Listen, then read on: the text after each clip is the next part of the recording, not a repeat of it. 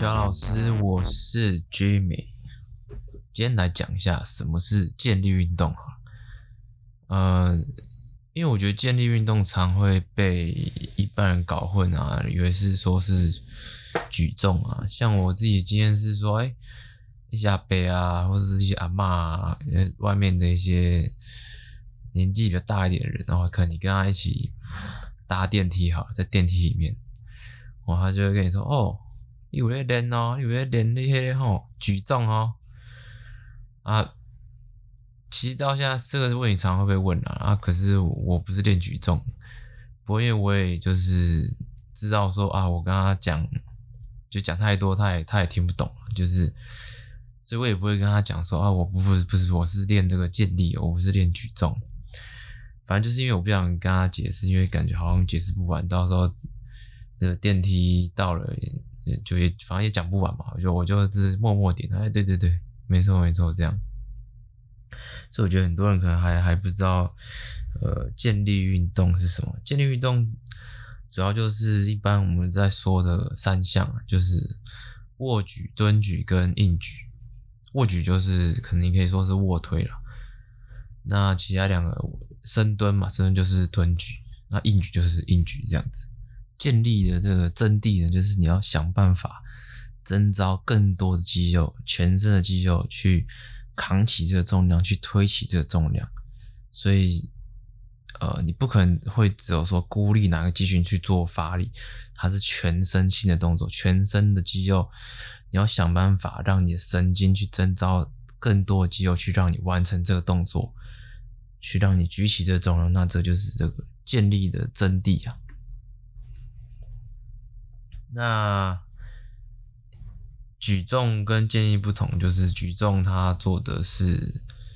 一个，我觉得举重可能呃技术含量还要再更高一点。它他做的主要两项是抓举跟挺举，因为举重我没练过啦，我完全就是也不会，所以其实我不知道。这个要怎么去解释它这个技巧？不过我我知道它的技术含量就是相对会再难一点，对啊，你看，因为你像你说像挺举，它还要做一个 clean 上来，然后再一个爆发式的去把它举起来，这个困难度感还是比建立更更难，因为建立不会有一个要做一个转换的动作，它就是一气呵成，张力做好，一气呵成就完成，不会需要再做一个。中间有像是个中继站的感觉，对吧？所以健力运动主要就是三项，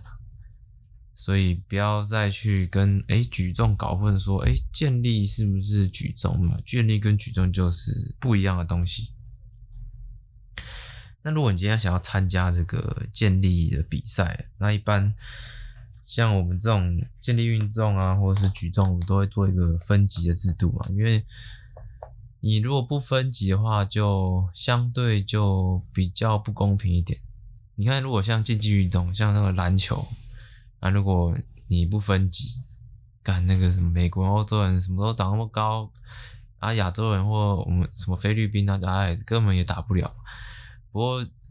不过也没差，反正就是就是这样。不过这种分级制度会做的比较公平一点，就是你大家在同一个水平上面呃竞争，因为你相对你你重量越重，你相对你的肌肉量啊，或是你的肌力可能就是比量级低的还要多很多。我还记得，我另外举个例子啊，我想到那个 UFC 啊，UFC 就是那个。格斗嘛，八角笼的格斗，我也之前有一阵子蛮喜欢看的。我记得 UFC 在很初期的时候啊，就是它是打，诶、怎么讲？它就是一个无规则的一个打架，好像就说打架，就是你在地上可以打，然后你可以做降服啊，或者做什么 armbar 去让人家投降，这样，所以他不会有说在地上你不能打的一些动作。那所以。UFC 就是它的规则很少，它都把一些不必要的规则拿掉。那我要讲的是说，UFC 在之前很一开始初期的时候，其实它也没有做分级，没有做呃体重分级的制度，量级啊。所以一开始你就会看到那种哇超大只人对一个很小只的人，那想必这个就是一定是碾压嘛。所以后来 UFC 也有做这个分级的制度，让呃大家可以在同一个这个起跑线去竞争。好，那回到这个建立哈，刚刚讲到那个体重分级，那在一般如果你是呃 IPF 的话，就是国际健力总会规定下面，它会分成，我看一下，大概呃。包括青少年的话是四十三公，呃、包括青少年的话是总共有八个量级，那总共有四十三公斤。女生啊，我现在先讲女生哈。女生的话，包括呃青少年组的话，总共有八个量级。女生的话有四十三、四七、五二、五七、六三、七十二、八十四跟八十四加，八十加就是八十以上。那你每个量级下代表意思是什么？就是说你，假如说四三好了，你就是不能超过四十三公斤。对，所以你如果是四七呢，就不能超过四十七公斤。这样以此类推啊。那在青少年组的话，呃，青少年在这边定义就是十九到二十三岁了。所以如果你今天你呃，如果你今天是已经超过二十三岁的女性的话，那你最低的话就只能报到四十七，你就不能报四十三，因为你的年龄已经超过了呃青年组的 range，你就要去报到呃公开组这样。那男子的话，男子的是也是总共九个量级，它是五十三、五九、六六、七十四、八十三、九三、一零五、一百二、一二零加。那我自己是报在这个八十三啊，就是我是，哎、我现在比较瘦，我现在搞，我现在我哦，我昨天早上一量，我好像连八十都不到，现在有点瘦啊，所以我还是属于八十三公斤，我要瘦到可能七十四以下，然后到六十六以上，我才可以报到七十四的量级。那一样男子组他是这个五十三公斤，是限青少年组。那如果你是二十三岁以上，就只能是报公开组啊。当然，如果你是呃青少年啊，如果是十九、二十三岁，你除了报青年组外，你也可以去报公开组，因为公开组的限制是，你只要十四岁以上，你就可以报这个公开组。对，那我看一下哦，长期还有这个还有一个组啊，还有一个组是刚刚讲到青年组、公开组，还有一个组是长青组。所以四十岁以上呢，总共分了四种的长青组，四十四九，然后到五十五十九岁，到六十六十九岁，还有七十岁以上，这是长青组的部分。那如果你今天，假如说你这个，你四十岁以上，就是你是长青组的年龄，然后你参加公开组，你报是公开组。然后你破了记录的话，那你的这个记录呢，在这个长青组也会算。大概这个体重分级跟这个年龄分级大概是这样的一个概念。所以好，那接下来就是看一下哦。那你在进入比赛之前，你那个两小时之前你要去进行这个过磅，反正你可以拖的很少啦，就是。能怎样脱水？反正就是脱到不一定脱水，可以是脱衣服啊，什么通通脱光。然后你只要过磅的时候有过，啊，你可能像我八三杠九，就可能过的时候是可能八二点五，然后就过了。那好，另外还有说这个建立比赛有分这个有装跟无装啊。那有装无装大概差在无装的话。通常会说有装跟无装嘛，那无装有的时候有时候会说是这个经典的建立赛也会叫做无装备。差别的话就是说武装的话你不可以用呃有这个支撑性的呃服装啊，就是因为我们有些你有些服装就它可以帮助你去推或是蹲或是拉更大的重量，像是。什么硬举衣啊、蹲举衣、卧举衣都有这些装备。握举机穿上之后啊，这个手啊两只都在前面，因为它就是要让你呃重量下来的时候，它可以帮助你推上来的感觉。所以在你穿上的时候，整个就是肩膀啊，整个就是会很往前这样子的这种感觉。然后你很难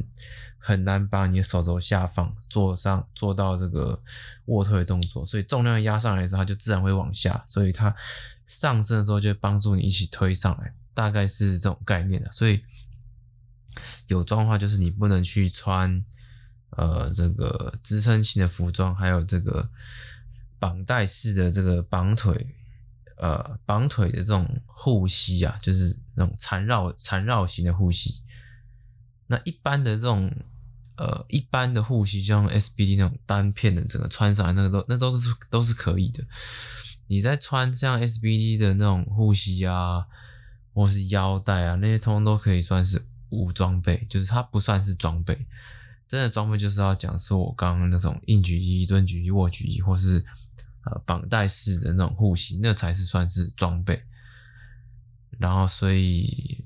一般武装类都没问题，你可以穿腰带，可以穿那种 SBD 那种护膝。那硬举比较特别，是说你还要再去穿那个硬举袜，你可能可以穿长袜也没关系啊。总之就是要，要是一个长度够，它在好像有个限制吧，说什么几公分，反正你去穿什么踢足球的长袜，应该也是都没问题啊。那如果你是参加 IPF 的比赛的话，通常他们都会要你的装备啊，不管是腰带或是你的衣服什么，它都是需要是 IPF 认证过的。所以去买一些大牌子啊，其实应该都不会问题，SBD 啊、A7 啊、Titan 那些应该是都都没有问题。那台湾的有些健力比赛，它没有。呃，他不会去一定硬性规定你说要穿这种连身衣，就是很正规比赛服装。他只你可以就是穿一个很紧的一个裤子啊，就像是呃女生那种像是什么束嗯束裤，就是女生那种很贴身的小短裤，男生也可以穿。就是重点是就要让你的臀部啊是紧的，他不要说哎。诶有那种松松的感觉，因为松松的它不能够，裁判不能去判定说你的屁股啊，或是呃有没有离开你在做卧推的时候有没有离开椅子什么之类，所以他要求你的那个下半身的服装是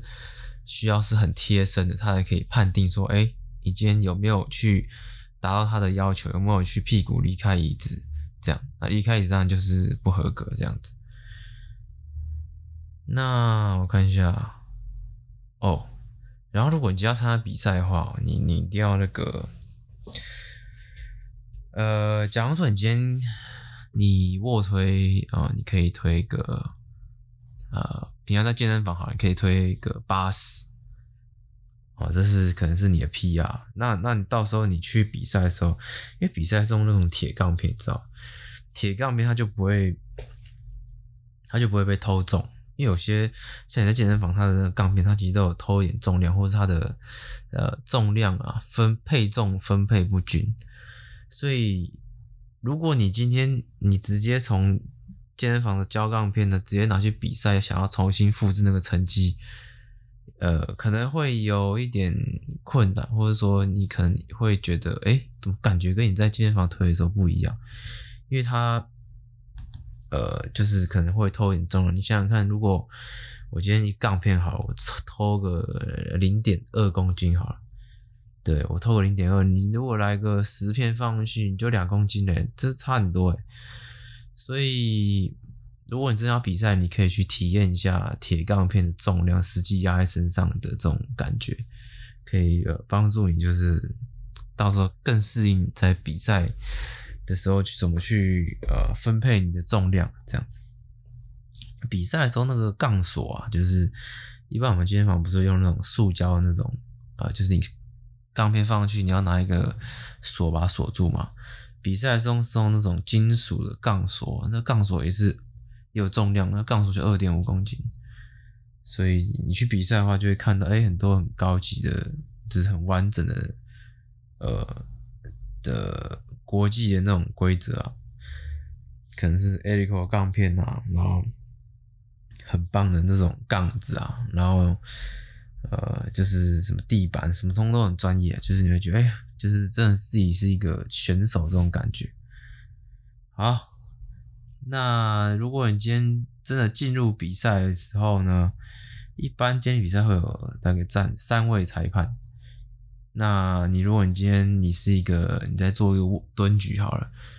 你前面会有个正前方会有裁判，然后左右两边会有个裁判，就总共有三个裁判。那等到你完成动作以后呢，裁判会举呃举就是你的成绩嘛，三个裁判都会举举旗子，或者他会有一种电子式的直接按灯这样子。那如果你拿到两个白旗以上，那你就过了。三个拿两个白旗，白旗是好的哦。然后白旗两个以上你就过了，所以你不一定要拿到全部三个白旗，只要两个你就过关。那灯的话也是，它有红灯跟白灯这样，拿到两个白灯以上就过关。那我讲一下那个，通常一般的那个选手啊，就是他呃常呃应该是怎么讲？选手应该不是不会犯错啦，啊一一般人的，一初学者很容易犯的错误就是他在做这个比赛的时候，他他会忘记去听裁判的信号，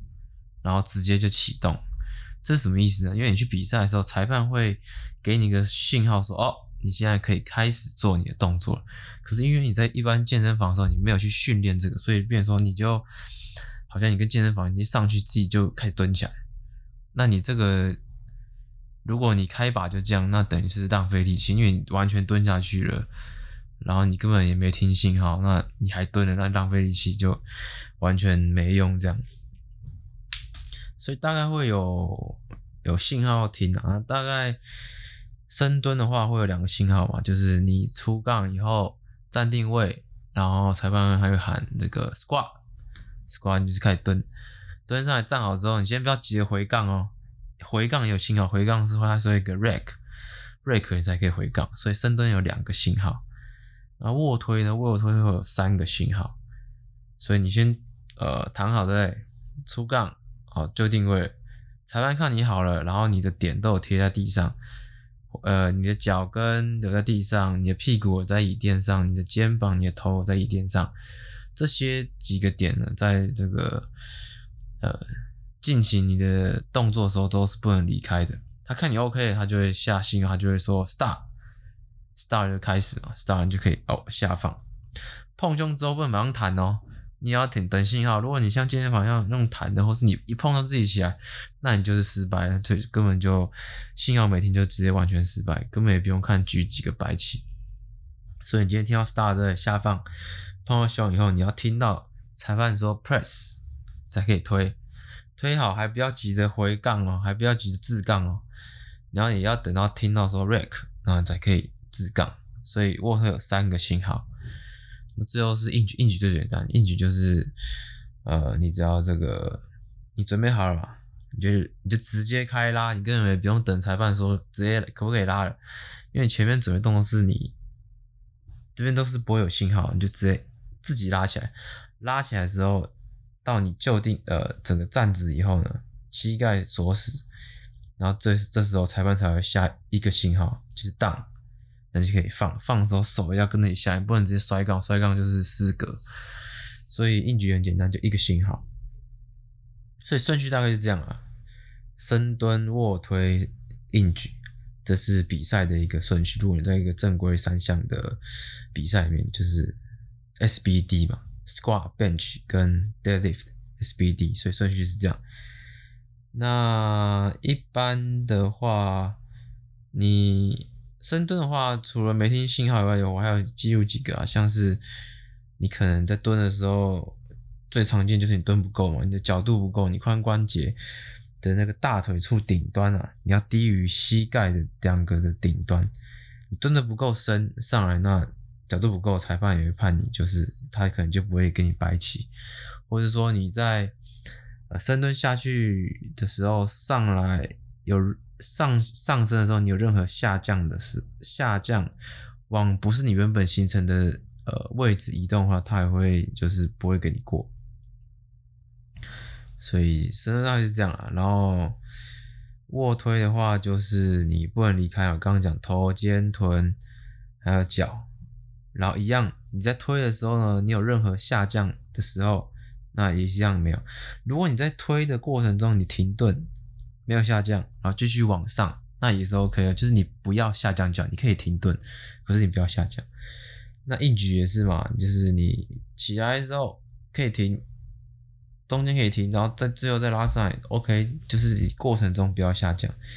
然后还有你呃站直的时候，你肩拉硬举站起来，你的肩部有没有确实的往后挺起来？还有你的膝关节有没有锁定？就是你有没有整个站直？这也是裁判呃去判你有没有过的一个标准啊。那我觉得通常就是把握，我看到网络上写说啊，你就是动作呢，你就是把握三个原则，就是你动作要一次到位。你可以很慢很慢的爬，你可以摇摇晃晃，或是抖抖啊，抖上来，然后停了再抖上去，这样。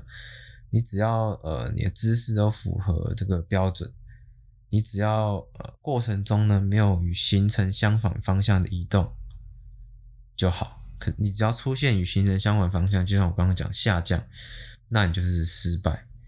对，像呃刚刚刚都说过了，就是蹲你可以停，不要往下就好。呃，推跟拉也是一样，是大概是这样。那比赛的时候他，他我哎、我去年吧，去年呃，对，去年三月我参加过一场卧推赛，我也是第一次知道说，哎、这个要怎么进行的，就是你，假如说，因为我那一次我的目标是要破破百的卧推，其实我在。平常自己练是没有拉，呃、推过破百，那我推过大概可能九十几吧。所以我那一次设定目标就是说，我要是我是报八三量级嘛，然后我想要推一个破百的成绩。所以那时候我的开把就是开呃九十，所以九十嘛，然后我总共要三把。它大概规则是这样啦，你有三次的试举机会，然后呢，你每一把。只能比上一把还多，你不能往下报。所以如果你今天你开九十，那你下一把就要比九十还高。所以你的二三把都要比前一把高，这样子。所以如果你今天你开把报太高，假如你今天报个一百，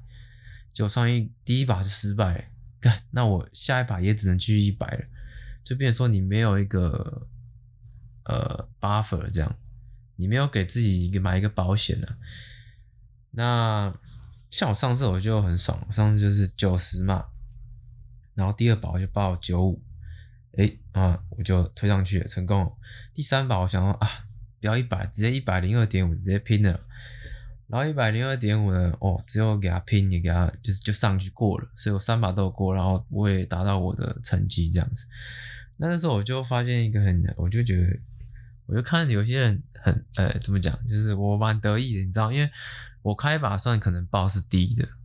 在我量级里面呢，因为可能很多很厉害的人，反正我有自己的目标嘛，我就不会去跟别人比。然后呢，我那时候看到跟我同量级的啊，或是可能小我一个量级，他可能开一把就报一百，结果呢，他开一把就失败了，开把失败啊，压力我觉得应该会很大，他可能二三把也就就失败。如果你三把都失败的话，你就连成绩都没有。你知道吗？就根本没有成绩。你你如果是从八十开始，八十、九十、一百，那你八十有过，九十、一百没过，那你至少还有成绩是八十。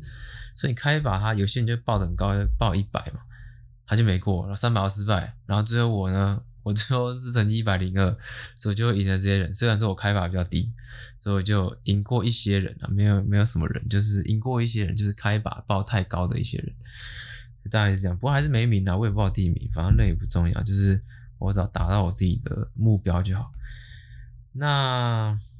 他那个试举的顺序啊，我也是上次比赛的时候才真的了解啊。他是这样啊，呃，他会从最低的开始，假如说哦，现场这个报第一把开把最低有报七十公斤的要开始推，我可能报九十嘛，所以我不是第一个啊，七十开始推，然后接下来呢？呃，第一，他就是照呃第呃看你报的公斤数来啊。假如说你第一把报七十哎，那可是其他人的第一把都报个九十，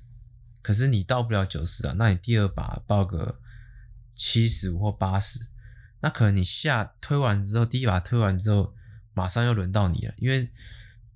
因为在九十之前没有人有报那个重量，所以你报七十、七十五、八十这样，这你就会变，你可能要连续去举这样。那好像连遇到连续四局，好像会休息不知道多久，我不确定啊，我忘记了。可是它顺序大概就是这样子，所以你如果你跟大家还离得很远的话，那你就变成说你你的前三把很快就会举完，所以你可能要报得够开，你可能要报七十啊九十，然后可能 maybe 一百二，那你只要呃重量拉得越开，你就可以有更多的休息时间，就是比较久轮到你了。对啊，当然你也想要赶快举完，那你就是通通都抱得很近，那就看大家有没有跟你报差不多重量，那就可以帮你争取一点这种休息时间了。所以在这个报把其实也有点那个 mega，就是你要怎么去报把，中间其他人怎么报，会影响到你可以休息多久这样子。所以大概这个四局的这个流程是是这个感觉啊。那有一些啊，健力比赛的话，它会比一些单项，可能是你，你可能是哦，这卧推最强，那你就是卧推卧举的这个冠军，所以三项分别会有个冠军，然后最后还会有一个呃总和的冠军，就是你三个加起来的总和冠军。所以你可能你每一项你都拿没有拿第一名，可是你也有可能最后你的总和是第一名，也有可能就是你都是每一项都不是最强，可是你都要保持一定的程度，那你最后总和也会是最强。所以，嗯，大概是这样的。好，接下来今天差不多讲到这，那讲一下干话时间。好了，那那个我我想看，我上礼拜就是我不是有讲在准备一些就是面试嘛，我在面试一些工作，然后讲一下就是我遇到一些事情。哦，我说我要讲一下这个面试准备，其实也没有什么特别啊。我觉得可能搞不好大家都有在做，可是我给一些看，搞不好你今天是没有在做，或是你还很菜什么啊之类的。我觉得你也可能新鲜人啊，或者你在找工作，呃，你可以 maybe 可以参考一下，就是这样啦。呃，面试我觉得。我觉得有工作经验的会比较好好面试，没有工作经验真的是常会，人家也不知道怎么面试你，所以第一份工作也是这个蛮重要的。好，OK，我要讲说那个面试嘛，我我其实我觉得说我蛮建议，就大家都可以做一个呃自己自我介绍的一个 PowerPoint，就不管今天这面试的这公司呢，他有没有要求你做，我觉得你都可以自己做一份。啊，做一份介绍你自己啊，然后你的经历啊，你学历经历，然后经做过什么案子啊，你有什么杰出的表现，然后主管给你的评价是什么？然后，对啊，大概分这几项吧。你的学经历嘛，做什么案子，然后主管给你评价，然后你得过什么奖，然后 maybe 最后来一个无关紧要的一些呃兴趣，或是你自己想说的这样。大概没几页啦，不用几页，就是反正大概有一个一个一个蓝图这样子，要把 PowerPoint 做起来。我觉得这个还蛮好的，因为你，我觉得这个有助于就是说一样嘛，就是面试官不会这边瞎问啊，或者什么，大家没有在一个基点呃共同点上了，就是这边随便乱问或者什么，就是你讲你之前的这经历专业，然后。他问他的就是，然后两个好像没有一个交集的感觉。那我觉得，如果你可以把这 PowerPoint 做起来的话，就是大家可以在同一个呃平面上面讨论啊，这样子。那我觉得对我来讲，到现在经验都还不错。第一个人家会对你印象蛮深刻的，就是说，哎，哦，你有自己准备一个这种呃资料。啊，另外一方面，就是你也不用这边背嘛，还是什么屁的，你就直接一页一页看着讲就好。那如果他没有要求你准备功，他可能就会对觉得，哎，对你印象深刻，说你自己准备了这个。而且通常都会在会议室面试嘛，所以会议室通常都会有一些呃 monitor，呃有一些那个电视啊，或是就是你可以投影啊，或是你可以直接接 HDMI 去去讲，或者这都没问题，或是你自己准备电脑直接给他看，然后一页一页讲了，就讲给他听这样，我觉得还不错啦，就是你把这个战场。把它缩小，就是大家会 focus 在你的 PowerPoint 上面问问题，不会去呃打高空啊，或者是去讲一些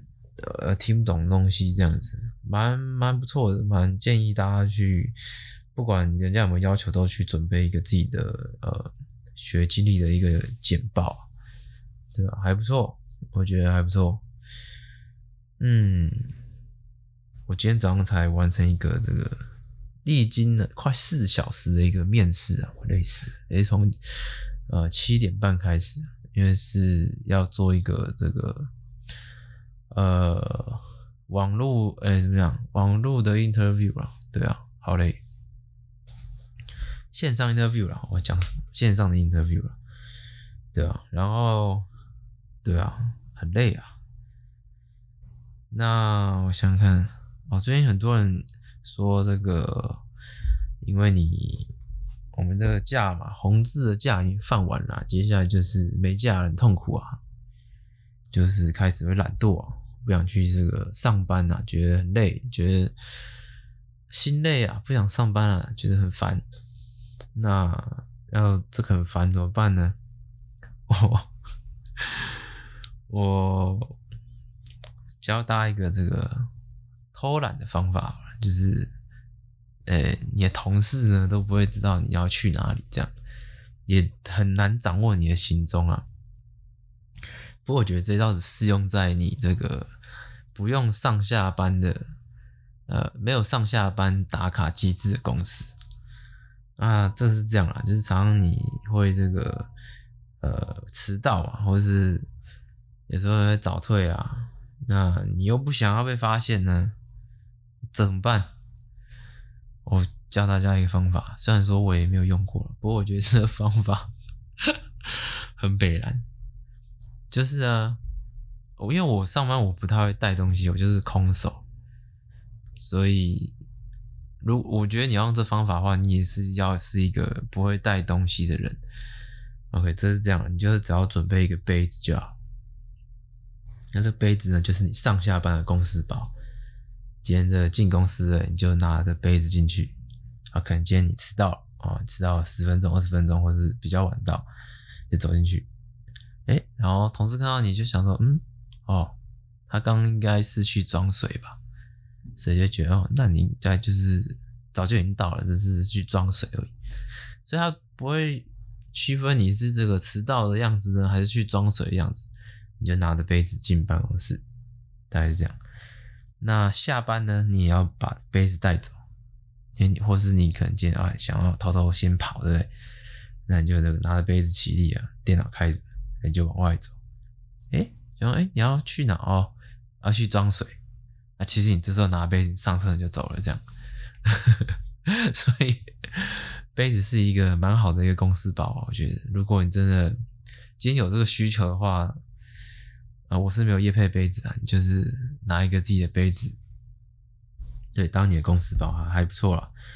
这一招如果真有人用的话，嗯，还还不赖，我觉得。OK，好，我这个另外讲一件事，就是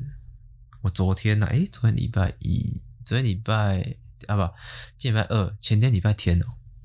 我跟我老婆去看了一个电影。这电影呢叫做《刻在你心底的名字》啊，我觉得这个电影还不错诶，就是出我意料，就是呃看完呢，跟我老婆两个出来，我们都没有讲话，就是不知道可能还在那个氛围里面吧，就是都没有什么说话，我们就默默的，就是一直走，一直走去牵车这样子。不过我觉得这部电影真的还蛮好看的，就是。它不是那种你看完会觉得啊很快乐，可是就是嗯，你你会觉得这部电影很棒，可是它不会让你觉得是看完是很快乐，就是啊，可是也不是闷啦，就是你一种不知道怪怪的感觉，而且那时候看完了，觉得哦，那个情绪好像还在电影里面。然后回来听一听那个主题曲，卢广仲唱那个什么《刻在我心里的名字》，我觉得哦，好像想哭了。其实我是一个蛮容易受感动的人啊，所以很容易这个电影呢就会让我就是呃哭啊，像是什么《玩具总动员》呐，三宝》其实好像三就是那个熊抱哥那时候那一集吧，我好像有哭。